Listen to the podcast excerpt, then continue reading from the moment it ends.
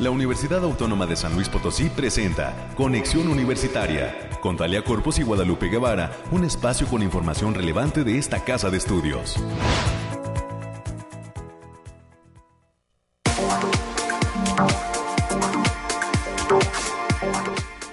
Es viernes 4 de febrero. Sí, ¿verdad? Estoy como perdida, perdóneme usted. 4 de febrero, de pronto un flashazo me borró la fecha exacta en la que estamos viviendo. Sí, viernes 4 de febrero del año 2022. Soy Talia Corpus y le doy a usted la más cordial de las bienvenidas, invitándolo a que se quede con nosotros a lo largo de la siguiente hora. Esto es Conexión Universitaria, el noticiario oficial de la Universidad Autónoma de San Luis Potosí, en el que, eh, pues, usted ya sabe, abordamos temas de interés sobre lo que sucede en esta la universidad pública más importante del estado de San Luis Potosí. Hoy, por cierto, quisiera recordar que es el Día Mundial contra el Cáncer, que en 2022 eh, tiene el lema por unos cuidados más justos. Y en el marco de esta conmemoración estaremos justamente conversando con investigadores destacados de nuestra casa de estudios para abordar eh, pues situaciones relacionadas con la atención al cáncer. Eh, me gustaría saludar a toda la gente que nos sintoniza en el 88.5 FM, en el 1190M eh, en la ciudad de San Luis Potosí, capital y su área conurbada, claro, a quienes están escuchándonos a través de la señal del 91.9 FM con sede en la ciudad de Matehuala y que llega a diferentes municipios del altiplano potosino. Al resto del mundo, eh, bienvenidos todos y todas quienes están ya escuchando por la página web radiotelevisión.uslp.mx así como por la aplicación que usted puede descargar en sus teléfonos inteligentes, eh, la aplicación UASLP donde eh, pues justamente también se encuentra una pestaña exclusiva para los contenidos de Radio Universidad. Hoy eh, nos apoya Ángel en los controles técnicos. Le recuerdo que este esfuerzo de comunicación se transmite en vivo y en directo desde las instalaciones de Radio Universidad en el corazón del centro histórico de la ciudad de San Luis Potosí. Y también contamos con el apoyo en la producción de Efraín Ochoa, así como todo un equipo de expertos que nos respaldan en este esfuerzo. Eh, entrando en detalle de lo que tenemos preparado para esta mañana, le adelanto que vamos a platicar con la doctora Urenda Keletsuna Barro Sánchez, es defensora de los derechos universitarios de nuestra universidad y nos va a platicar cuáles son los proyectos, los planes que tiene al asumir la presidencia de la Red Nacional de Organismos Defensores de Derechos Universitarios un cargo que le fue conferido hace algunos días, así es que a las 9.20 tendremos esta conversación.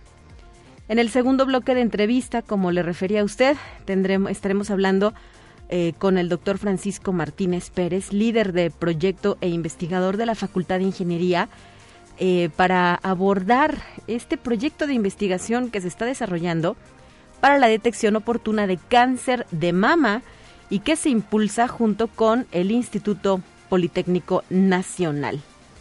Eh, finalmente, a las 9.45 tendremos los temas culturales, en esta ocasión con la licenciada en diseño gráfico Griselda Mancilla Montelongo, docente de la Coordinación Académica en Arte, quien nos va a compartir cuál es la oferta de cursos y talleres de primavera 2022 del Centro Universitario de las Artes y que están enfocados exclusivamente para nuestras y nuestros estudiantes universitarios. Así las cosas, les recuerdo que tenemos líneas de comunicación, nos puede llamar al 444-826-1347 o 48 también, son los números directos a nuestra cabina. 9 con 6, vámonos iniciando.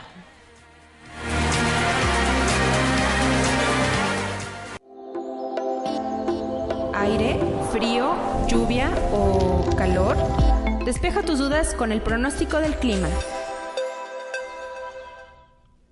Y en la línea telefónica, Alejandrina Adalemese ya nos acompaña desde el Laboratorio de Variabilidad Climática UASLP. Muy buenos días, Alejandrina. ¿Qué nos tienes? Adelante con tu reporte. Hola, muy buen día, Talia. Aquí te traigo el pronóstico más acertado de nuestro estado, que en esta ocasión consta del 4 al 6 de febrero Y especificando por zona estarán con temperaturas máximas en el altiplano potosino de 21 grados y mínimas de cero. Cielos mayormente nublados con algunos lapsos sol dispersos que representan potenciales de lloviznas ligeras puntuales para la mayor parte de nuestro fin de semana. También habrá vientos ligeros de 15 kilómetros por hora y posibles ráfagas de 30 kilómetros por hora. No se descarta la formación de bancos de niebla matutinos, así como potencial de heladas en zonas de la sierra. Se presenta la probabilidad ligera de caída de agua nieve en zonas altas. Y en la zona media tendrán temperaturas máximas de 25 grados centígrados y mínimas de 2, cielos mayormente nublados con lapsos de sol dispersos. Se presentan potencial de precipitaciones ligeras generalizadas para la mayor parte de este fin de semana y vientos ligeros de 10 kilómetros por hora con posibles ráfagas de 25 kilómetros por hora. También habrá potencial de formación de bancos de niebla para las zonas altas, así como eventos de heladas generalizadas no se descarta la caída de aguanieve, sobre todo en zonas altas. Y en la Huasteca Potosina se encontrarán con temperaturas máximas de 24 grados centígrados y mínimas de 8, cielos mayormente eh, nublados con espacios de sol dispersos, potencial de lloviznas ligeras generalizadas, especialmente en zonas de la sierra, y vientos ligeros de 15 kilómetros por hora con posibles ráfagas que pueden llegar a sobrepasar los 25 kilómetros por hora. Habrá potencial para la formación de bancos de niebla matutinos en zonas de la sierra, así como no se descartan heladas puntuales, especialmente en zonas altas. Y en la capital potosina se presentarán temperaturas máximas de 25 grados centígrados y mínimas de cero, cielos mayormente nublados con espacios de sol importantes. Habrá probabilidades de eventos de lloviznas ligeras puntuales y vientos ligeros de 10 kilómetros por hora con posibles ráfagas de 25 kilómetros por hora. También se presenta un potencial de formación de bancos de niebla matutinos, así como una probabilidad alta de caída de aguanieve, de en zonas de la sierra para la madrugada de este sábado. Entonces, recomendaciones para estos días, Talia, es que nos sigamos cuidando, que no bajemos la guardia, que tratemos de salir lo menos posible y que usemos nuestro cubrebocas. Asimismo, avisarles que, que continúe el factor de radiación ultravioleta a nivel bajo, por lo que se debe considerar no exponerse al sol más de 45 minutos consecutivos en horas de mayor insolación. El Bariclim por este medio emite un boletín, un boletín de semáforo amarillo debido al marcado descenso de temperaturas para este fin de semana debido al paso frente frío número 28 y la quinta tormenta invernal que provocará precipitaciones ligeras generalizadas, además de probabilidad de heladas generalizadas en el estado con potencial ligero de caída de agua-nieve o nieve en algunas zonas altas de la sierra. Hasta aquí el pronóstico, Talia. Muchísimas gracias Alejandrina Dalemese y sí, a cuidarnos de estas bajas temperaturas, hay que permanecer en casa en la medida de lo posible, ¿verdad? Digo, todavía no salimos de esta ola de COVID-19 y con frío, pues ¿para qué nos exponemos? A disfrutar además de un fin de semana largo, me parece que este es el primer puente de 2022. Bueno, reserva el primero de enero, ¿verdad? Que por ley se descansa. Pero eh, pues la expectativa es quedarnos en casita mejor y te escuchamos a ti también hasta el próximo miércoles con el reporte actualizado del clima. Muchas gracias y buen fin de semana. Bonito fin de semana largo, Talia. Nos vemos. Hasta la próxima.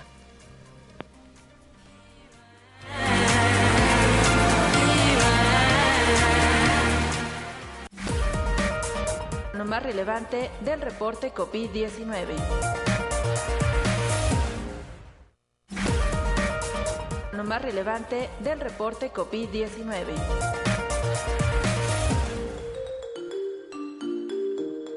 Hola, ¿qué tal? Muy buenos días. Le habla Noemi Vázquez. Espero se encuentre muy bien el día de hoy. Aquí le tenemos la información del coronavirus que surge en el mundo. Paraguay promulgó el proyecto de la ley que habilita la vacunación anti-COVID para niños de entre 5 y 12 años. De acuerdo a los tiempos establecidos por las autoridades sanitarias, la campaña inicia este lunes 31 de enero. El primer lote de 500 vacunas pediátricas llegó en días pasados al país proveniente de Brasil, según manifestó la viceministra de Salud Lida Sosa. Conexión Universitaria. Dinamarca inició esta semana el fin de la pandemia para la población de ese país. Así lo anunciaron sus autoridades hace algunos días en donde la mayoría de las restricciones sanitarias derivadas del COVID-19 fueron retiradas. Damos la bienvenida a la vida que conocíamos antes del coronavirus. Estamos listos para salir de la sombra del COVID-19, aseguró la ministra. La decisión constituye una apertura completa del país. Conexión Universitaria. Mientras sigue la polémica en torno a la aprobación por parte de la Organización Mundial de la Salud de la vacuna rusa Sputnik V, la profesora e inmunóloga estadounidense Hildegunn Earth destaca la importancia científica de este proceso.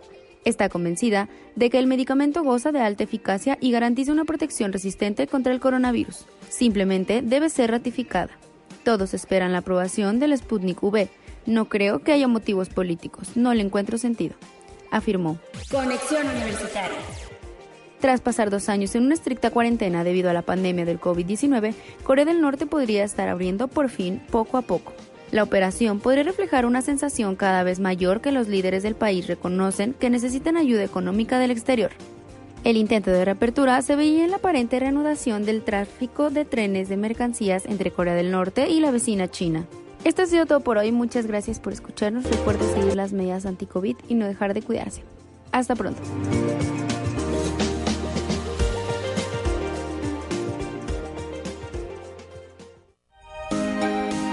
Escucha un resumen de Noticias Universitarias.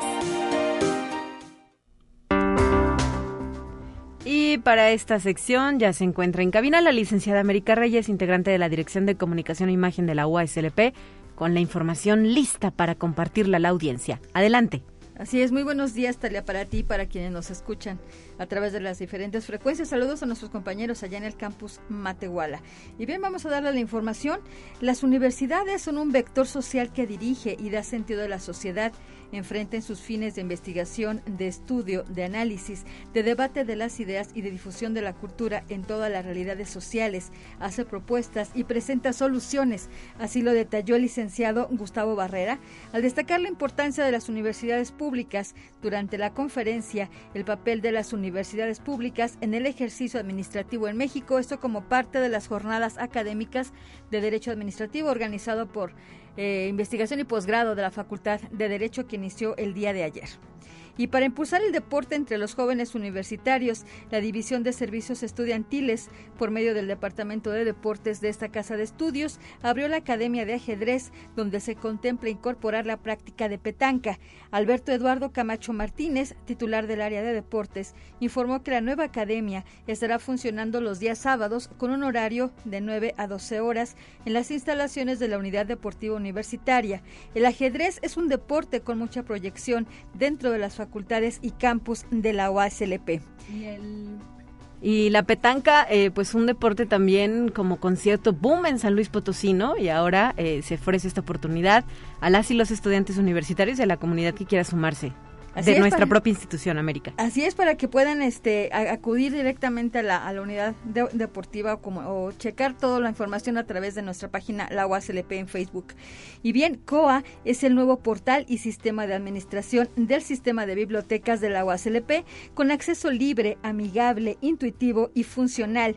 Este fue presentado por el, el rector, el doctor Alejandro Cermeño Guerra, quien en compañía de la doctora Guadalupe Ramos Fandiño, titular de la dependencia universitaria, dieron el lanzamiento en una ceremonia realizada en el auditorio de la Facultad de Ingeniería en la zona universitaria poniente, que contó con la transmisión en vivo a través del Facebook CISBIC.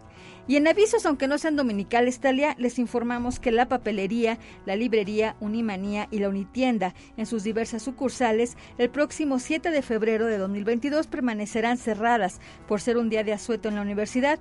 Por ello se le pide a su público que anticipe sus compras para evitar contratiempos. Y el sistema de bibliotecas de la OACLP informa a la comunidad universitaria que los préstamos de libros tienen vigencia de entrega hasta el día de hoy, viernes 4 de febrero, en todos los centros de información y bibliotecas de la institución. Pueden seguir el portal del sistema a través de la página www.bibliotecasuaslp.mx y la licenciatura en arte contemporáneo fue acreditada como una carrera de calidad por parte de los organismos evaluadores, los CIES. Por ello, autoridades de la entidad felicitan a docentes, estudiantes y egresados que conforman la comunidad universitaria, quienes son parte fundamental de este logro. Y la División de Difusión Cultural presenta al Mariachi Universitario con el concierto Si nos dejan, que celebra el Día del Amor y la Amistad. La cita es este jueves 10 de febrero de 2022 a partir de las 20 horas en el patio del edificio central. La entrada es libre. El evento será presencial siguiendo todas las medidas sanitarias que marcan las autoridades correspondientes. Y también la Consejería de, la Consejería de Alumnos de la Facultad de Estudios Profesionales Zona Huasteca de la UASLP, esto es allá el Campus Valles, invitan a la conferencia Los Derechos de los Estudiantes Universitarios con Discapacidad que va a impartir la maestra Catalina Torres Cuevas, quien es consejera de la Comisión Estatal de Derechos Humanos de San Luis Potosí de la Fundación Gilberto Rincón Gallardo. La cita es el próximo martes 8 de febrero del, del, presente año a las 12.30 horas en el auditorio de aquella entidad académica. La entrada es libre y la División de Difusión Cultural presenta el espectáculo artístico literario con música del cantautor Joaquín Sabina y versos de Elvira Sastre. Es una primera edición que permitirá al público disfrutar de la música de Joaquín Sabina, considerado un grande en la, o en la música literaria. La cita es este jueves 24 de febrero a las 19 horas en el Centro Cultural Caja Real. Entrada es libre con cupo limitado con todas las medidas sanitarias. Y ya para concluir, Talia, del 18 de febrero al 27 de agosto del presente año, el Centro de Capacitación en Ingeniería de Materiales de la Facultad de Ingeniería llevará a cabo el diplomado especializado en fundición de hierros grises. Lo anterior fue dado a conocer por el doctor Mitsuo Osvaldo Ramos Aspeitia, quien es director del CECIM. Con este diplomado se busca que tanto alumnos de la Facultad de Ingeniería como público en general tengan una opción más para capacitarse de manera más especializada en este tipo de temas. Perfecto. Perfecto, América, gracias por este reporte y te saludamos el próximo martes. Así es, nos escuchamos el martes, pórtese bien. Igualmente.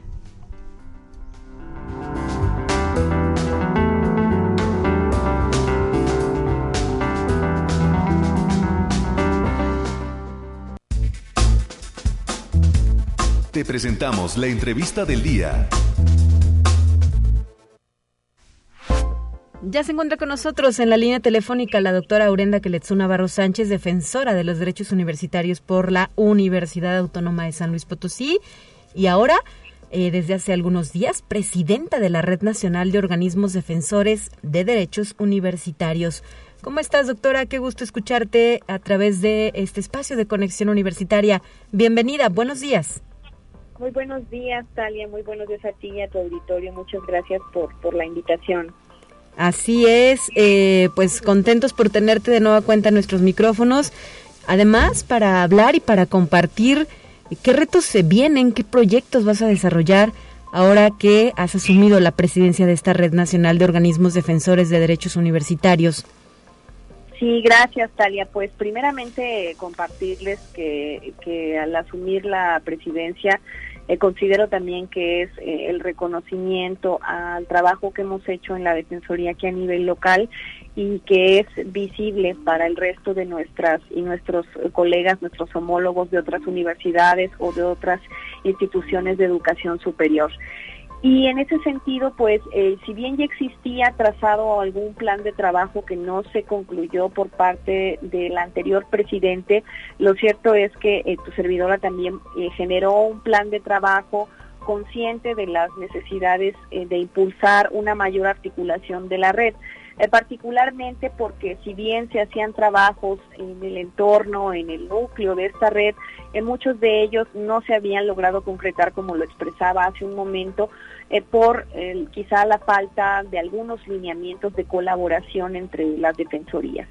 Entonces, uno de los primeros eh, temas que me interesó a mí profundizar y que le propuse a la red es justamente este, el de generar lineamientos de colaboración entre defensorías, concretamente porque ha habido casos en donde estudiantes que están de movilidad de otras universidades o instituciones de educación superior eh, requieren de los servicios que pueda prestar la defensoría y que quizá no se acercan porque pues refieren no ser estudiantes propiamente de aquí. Ha pasado el caso. Hemos brindado asistencia a estudiantes de otras universidades que incluso, por ejemplo, pueden estar solamente por servicio social.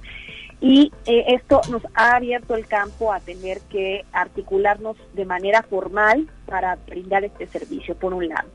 Lo segundo también es que eh, teníamos una radiografía muy clara sobre lo que ha estado pasando en el país, concretamente en dos escenarios, en la Universidad Veracruzana y en la Universidad de Tamaulipas, en donde eh, se ha optado incluso por, sin atender a los principios de progresividad, de cierta forma desahuciar a los espacios de las defensorías y consideramos importante su fortalecimiento a partir del reconocimiento normativo. Entonces la red de defensorías va a plantear concretamente a la Secretaría de Educación Pública, al subsecretario Luciano Concheiro, la necesidad de que haya una reforma a la Ley General de Educación que reconozca la obligatoriedad de las instituciones de educación superior de contar con estos espacios garantes de derechos humanos como lo mandata la propia Constitución, a efecto de evitar que por los vaivenes políticos propios que pueda haber en las instituciones de educación superior, eh, se, justamente como lo decía, se desahucie a estas instancias o se les nulifique o no se les apoye para el, el de su trabajo.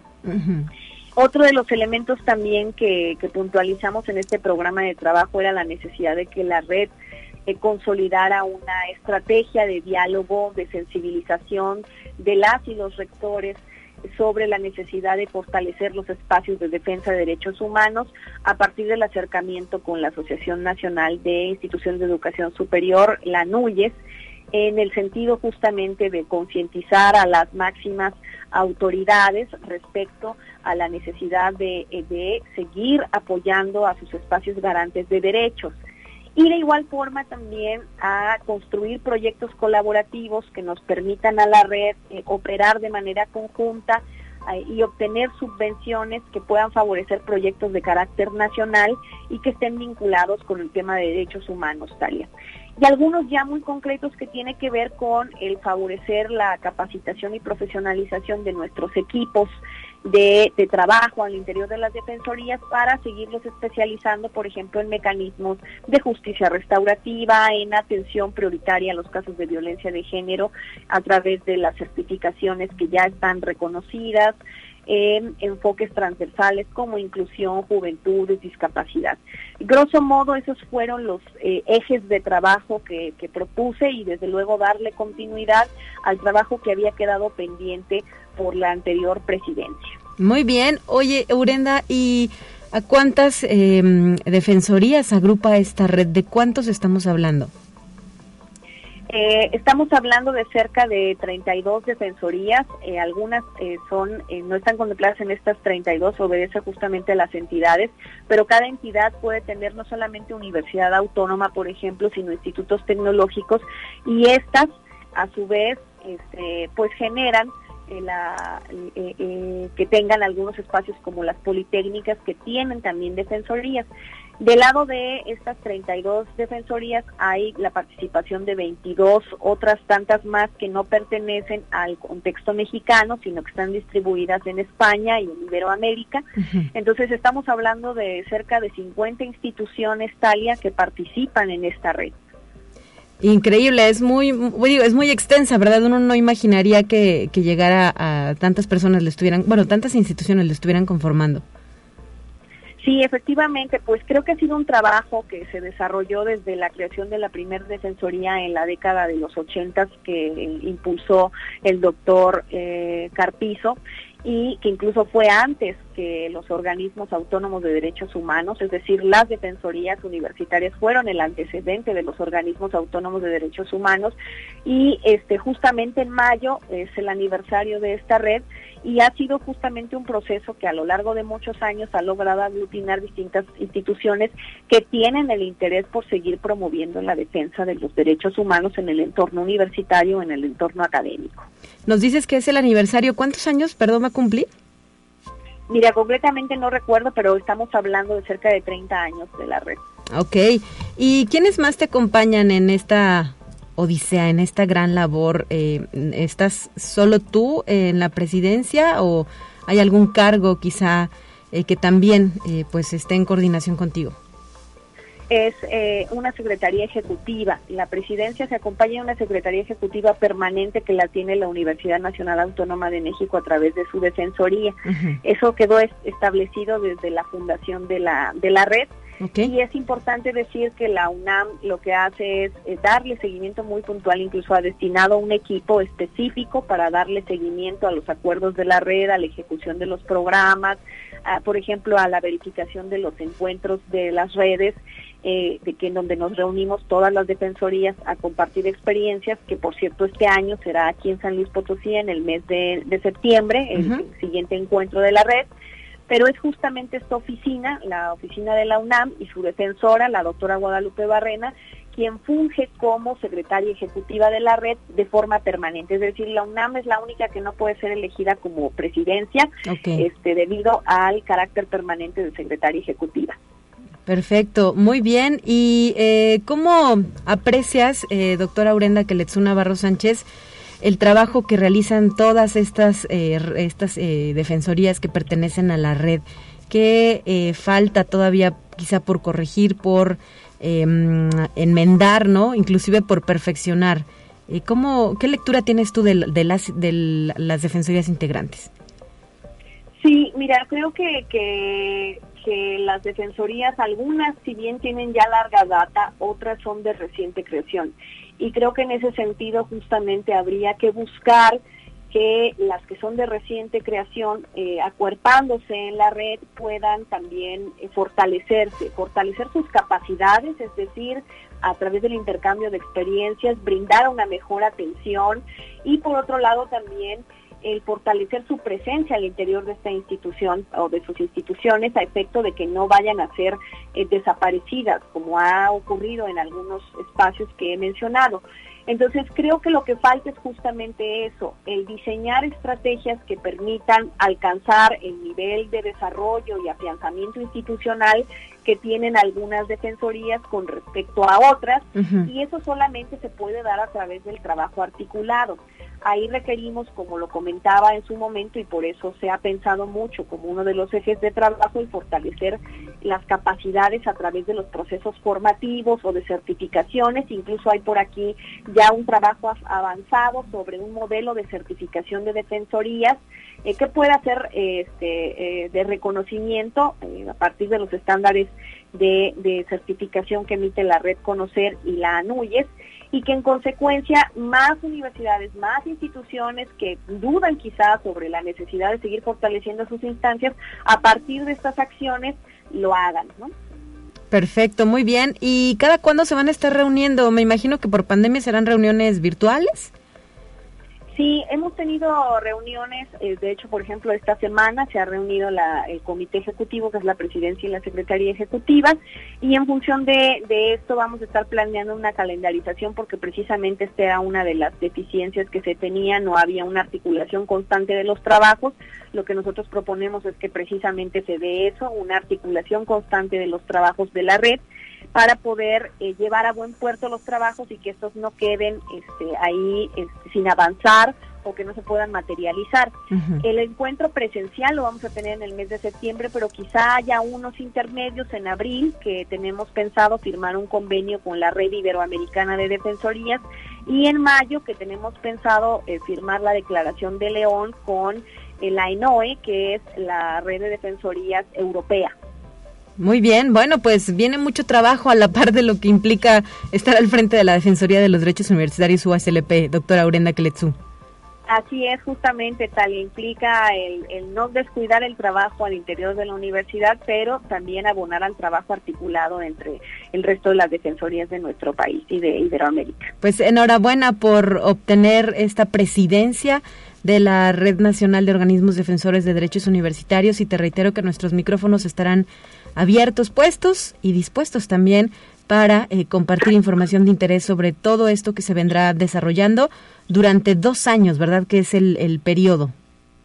Así es, así es, Talia, es eh, dos años lo que abarcará esta presidencia hasta el 2024 y con posibilidad de renovarse si así lo consideran las compañeras. Muchas felicidades, eh, Urenda. Gracias a ti, Talia. Que tengan un buen día. Eh, igualmente, feliz fin de semana largo, 9 con 31. Ya no sonaba la cortinilla del corte. Sí, ya es momento de irnos a una pausa. Ahorita volvemos con más información.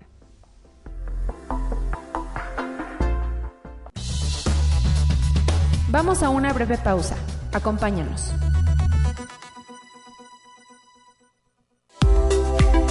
Conexión Universitaria ya regresa con más información.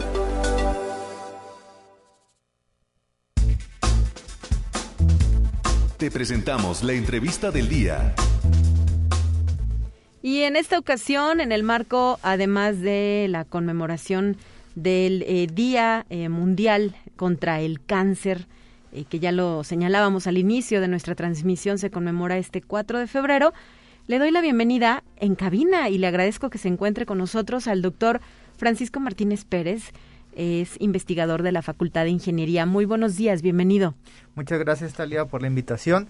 Buenos días, pues aquí me tienes nuevamente. Así es, eh, rememorábamos en el corte, eh, pues hacía cuánto que había pisado esta cabina para platicar sobre un proyecto muy ambicioso que eh, tiene que ver con la detección oportuna de cáncer de mama que se está desarrollando desde la UASLP junto con el Instituto Politécnico Nacional.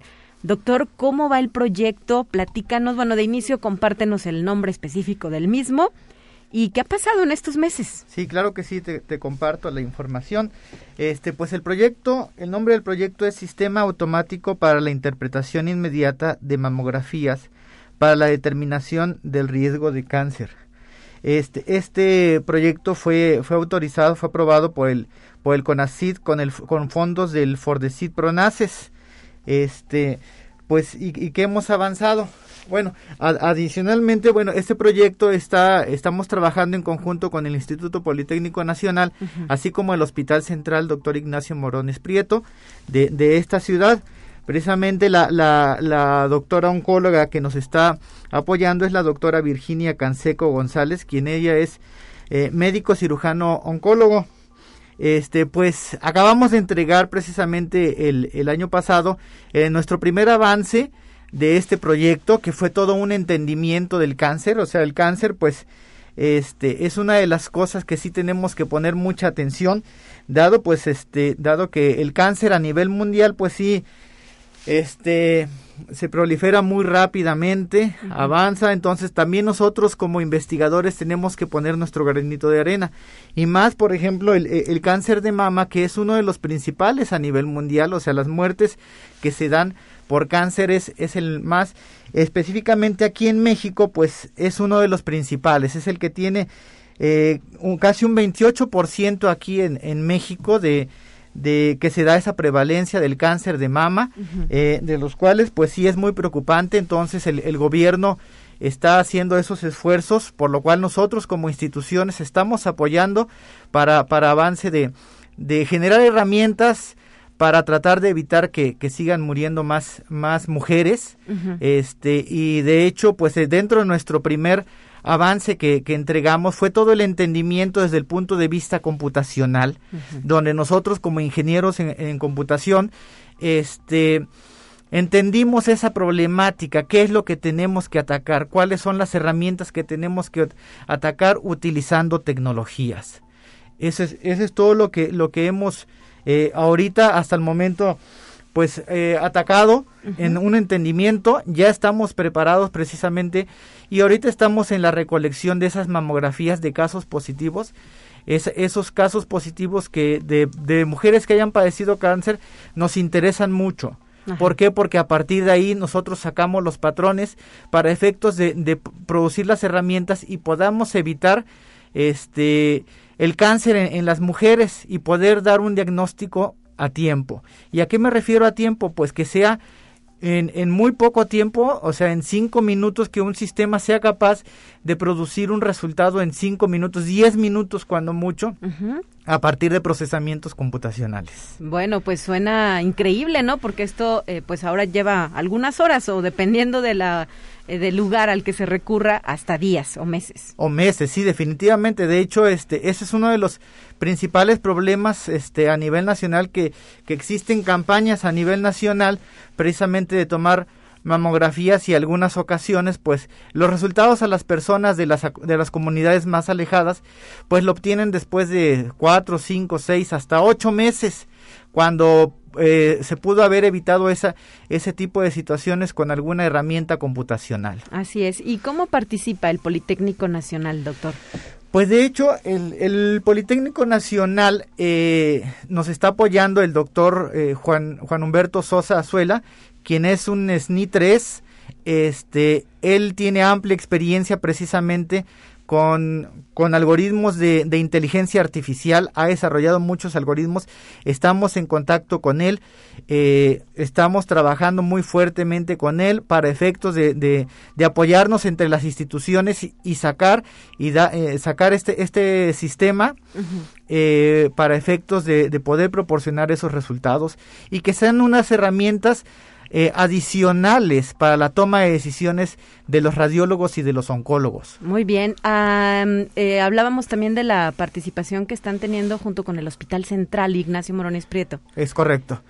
Sí, también ahí eh, precisamente hemos estado trabajando ahorita con la con la nueva administración. Eh, estamos buscando la, la, manera de ya de generar nuestra nuestra vinculación precisamente con este proyecto para para tener acceso eh, algunos algunos expedientes de personas que hayan que hayan tenido cáncer. Precisamente como te comentaba, todas esas las imágenes que se producen de estas personas que han tenido cáncer son para nosotros nuestra nuestro insumo para poder elaborar esos patrones uh -huh. y que posteriormente eh, se pueda identificar o generar esa solución o esa pues ese sistema ya con una pronta respuesta. Claro, ¿y hacia dónde camina ahora el proyecto? Cumplieron su primer año, ¿verdad? De es desarrollo correcto. del mismo. ¿Cuánto tiempo más? Este, estamos planeando, eh, aunque, aunque el proyecto ahorita, eh, desde que se inició, está, estuvo acotado para dos años, pero de, de acuerdo a precisamente eh, esas imágenes que necesitamos, porque no es un proceso fácil uh -huh. de obtener esas imágenes, nosotros estimamos que un, este, un año y medio o, o probablemente dos, pero también pero también aquí este el objetivo no solamente es terminar nuestro proyecto, sino seguir trabajando con esa investigación al lado del Hospital Central. Ese es nuestro nuestro propósito de que sigamos apoyando al Hospital Central uh -huh. para para combatir precisamente este tipo de cáncer. Y es que recordemos que el Hospital Central pues tiene una relevancia muy grande, no nada más en San Luis Potosí, sabemos que es un espacio que brinda eh, servicios inclusive a nivel regional, vienen de otros estados para atenderse aquí en San Luis. Definitivamente. Definitivamente. Muy bien, eh, doctor Francisco Martínez Pérez, eh, pues, eh, ¿qué expectativa eh, tiene para los siguientes meses? Inicia este 2022. Eh, hacia, hacia ahora hacia qué parte de, de, del proyecto se van a, a, enfocar, ¿no? ¿Qué sigue en el proyecto mismo? ¿Qué sigue? Pues precisamente ahorita ya estamos enfocados en el, en el, en el desarrollo de algoritmos, algoritmos okay. enfocados en inteligencia artificial. Uh -huh. Y es precisamente donde yo aquí sí quiero, quiero invitar a, a, a toda la población estudiantil acerca de que, de que vean que hay muchas oportunidades de trabajo, hay muchas oportunidades de estudiar. La carrera de ingeniero en computación es una de las que pro, eh, este, producen ingenieros capaces de generar algoritmos, uh -huh. de generar sistemas que sean útiles para la para, para nuestro México principalmente, porque bueno, eso es lo que tenemos que enfrentar. Eh, tenemos que enfrentar las problemáticas nacionales. Entonces, nosotros en, las, en la carrera de ingeniero en computación, para eso los preparamos, para que desarrollen esos algoritmos. Y eso es lo que estamos haciendo, involucrando alumnos de servicio social y de prácticas profesionales con el desarrollo de, de, de este tipo de sistemas. De hecho, yo también he, estado eh, realizando desarrollo eh, ya, ya tenemos ahí algunos visores y, y un, un, equipo el año pasado, en diciembre, nos desarrolló un sistema muy bueno precisamente para que los, para que los radiólogos pudieran ver todas estas eh, imágenes, mamografías, para que pudieran ver es, ese tipo de detalles. Entonces tenemos que implementar estos algoritmos de inteligencia artificial y, e involucrar también procesamiento computacional, procesamiento uh -huh. computacional eh, fuerte, porque sí son muchos procedimientos o muchos procesos los que se tienen que hacer. O sea, te hablo, te puedo hablar de las calcificaciones. Uh -huh. El análisis de una calcificación, pues tiene varias cosas. Sea, es identificar en las imágenes líneas, rectángulos, cuadrados, que, que todo, todas esas calcificaciones tienen esas formas, algunas veces líneas, y, y todo esto es, eh, se complementa para poder dar un diagnóstico con base en una en una taxonomía que se pone a partir del, del cáncer de mama que se llama BIRATS. Aquí, y una y además, bueno, esto permite a los médicos obtener, eh, pues otorgar la mejor forma de tratamiento, ¿no? De, de las de la enfermedad o de lo que se identifique en estos estudios. Definitivamente y adicionalmente a esto, pues los factores de riesgo, los factores de riesgo como como nuestros hábitos, o sea, eh, también este no sé si, si, si, sabías que pues por ejemplo el fumar sí afecta mucho a que te dé el cáncer de mama. Entonces este pues es, es necesario considerar esos factores de riesgo. Entonces porque no estamos no estamos exentos para para ninguna de las enfermedades. Entonces hay que cuidarnos hay que apoyarnos hay que tener eh, tener este eh, las iniciativas y bueno ya, ya enfocándonos en lo que estamos trabajando de los, de los sistemas, esperamos ya en este en estos meses tener ya nuestra nuestra base de datos nuestro nuestro portal de nuestro proyecto donde esté, estén todos nuestros reportes técnicos así como la base de datos que tenemos para para que sea una base de datos un repositorio nacional de mamografías de la mujer mexicana. Wow esto va más allá verdad de lo que están proponiendo. Y eh, pues eh, ya podremos seguir platicando en estos micrófonos, doctor Francisco Martínez Pérez, investigador de la Facultad de Ingeniería, sobre esto tan ambicioso. Por lo pronto yo le quiero agradecer que nos haya acompañado aquí en cabina, se nos ha terminado el tiempo y reiterar la invitación a las y los estudiantes de bachillerato o egresados que no se han decidido por una carrera a que eh, investiguen, conozcan y profundicen en lo que se realiza desde esta ingeniería en computación que ofrece nuestra Facultad de Ingeniería. Es correcto. Estamos en periodo de preinscripciones hasta el próximo 31 de mayo.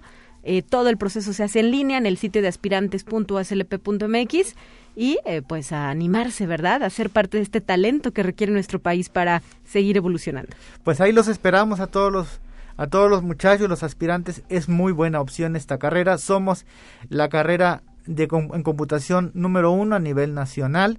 Y pues muchas gracias por la invitación, Talia. Muchísimas gracias a usted, doctor Francisco Martínez. Seguiremos en contacto. Muy buen día. Gracias, buen día. 9 con 46, tiempo de ir a nuestra siguiente sección que ya está preparada. Adelante.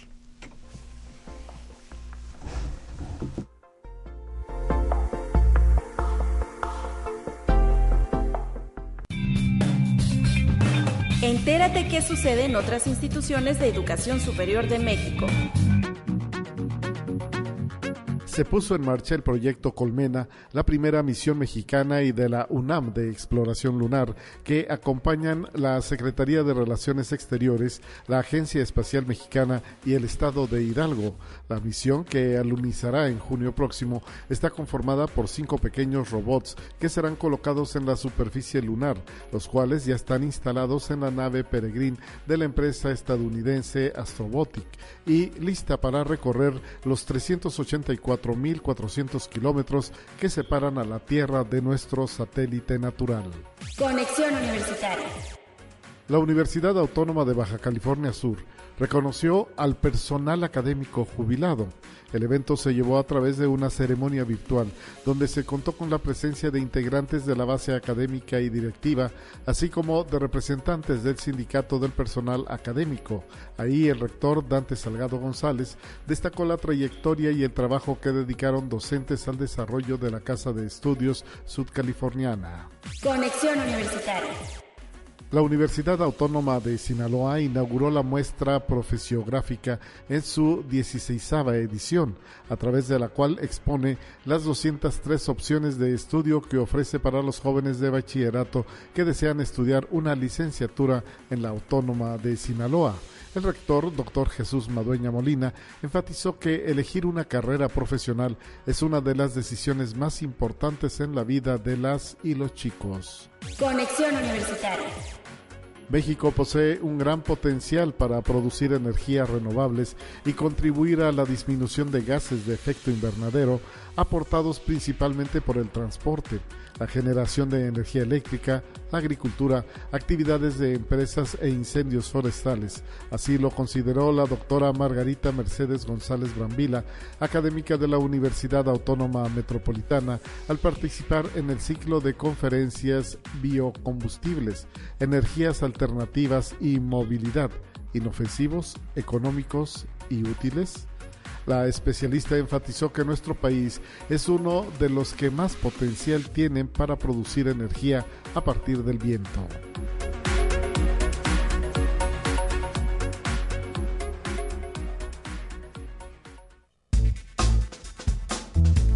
Te presentamos la entrevista del día.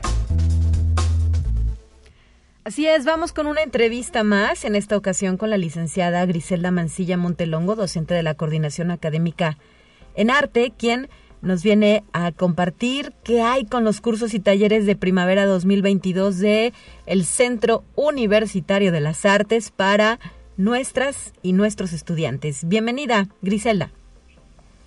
Hola, Celia. Buenos días. Eh, qué gusto estar aquí con ustedes. Gracias. Eh, bueno, eh, vengo a hablarles un poquito así súper rápido de lo que son la oferta de cursos que vamos a tener esta primavera para todos los alumnos de la universidad, tanto de las licenciaturas como de los posgrados. ellos pueden inscribirse a nuestras actividades del Centro Universitario de las Artes.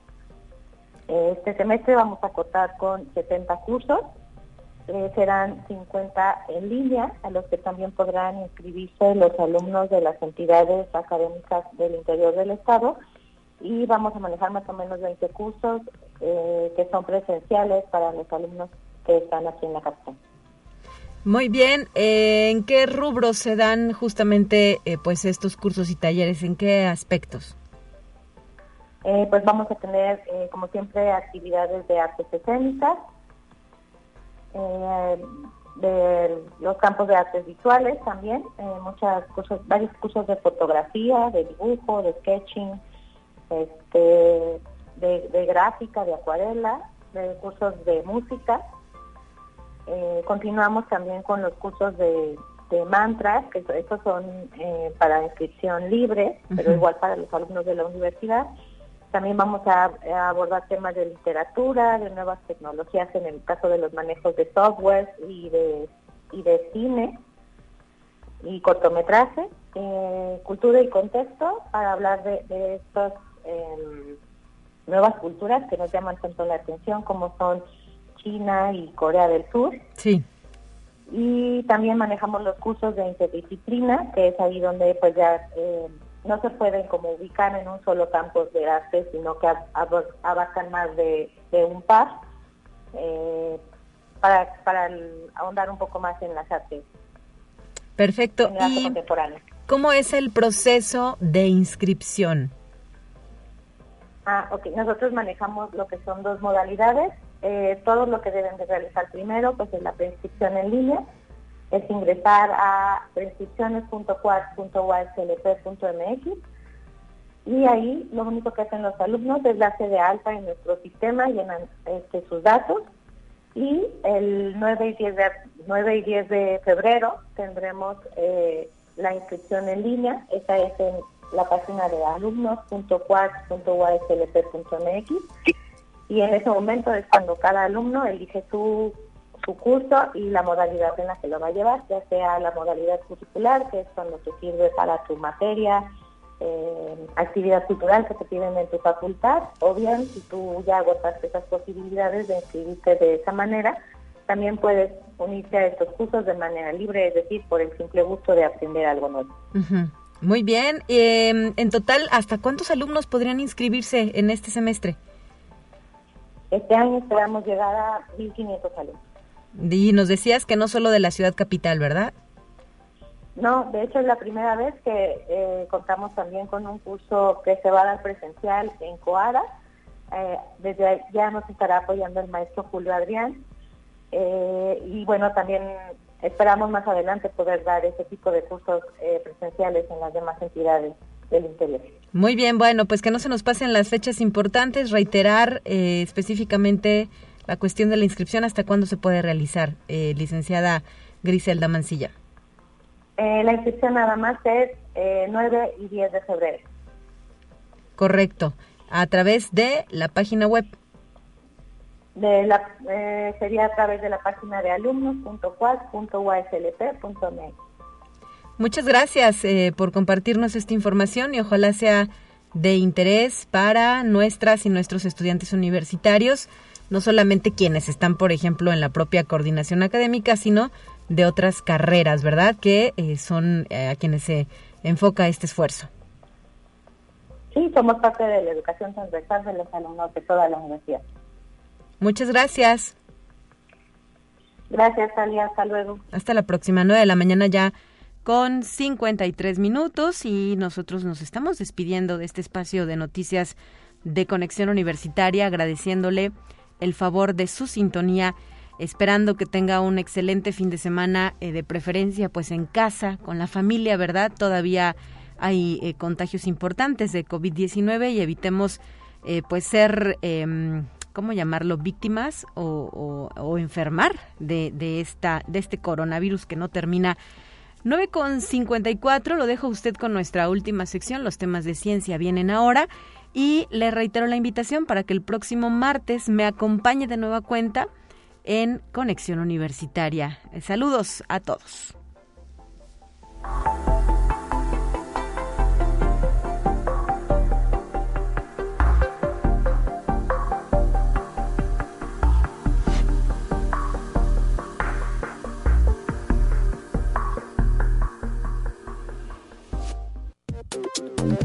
Avanza la ciencia en el mundo.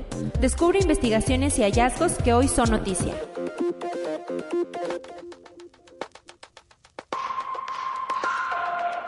La Organización de las Naciones Unidas reconoció a Moscú como una de las tres megaciudades más prósperas del mundo y de las mejores megalópolis en cuanto a calidad de vida y desarrollo de infraestructura.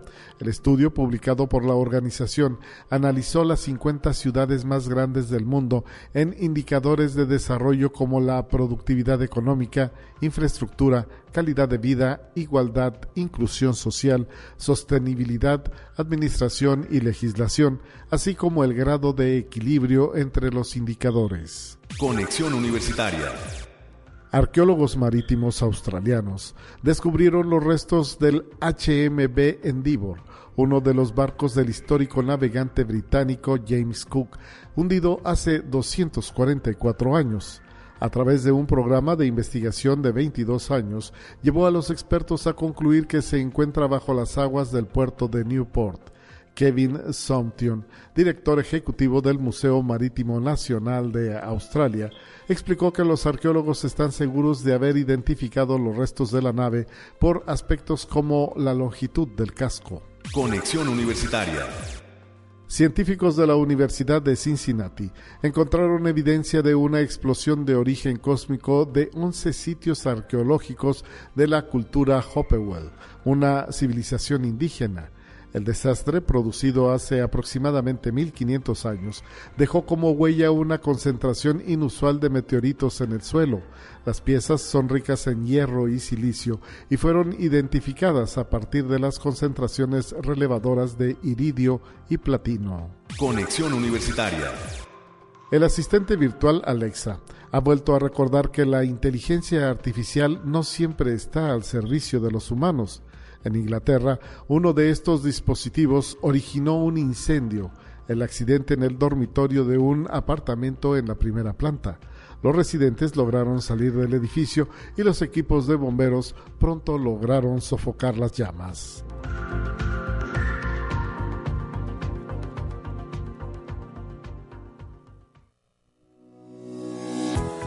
La Universidad Autónoma de San Luis Potosí presentó Conexión Universitaria con Talia Corpus y Guadalupe Guevara.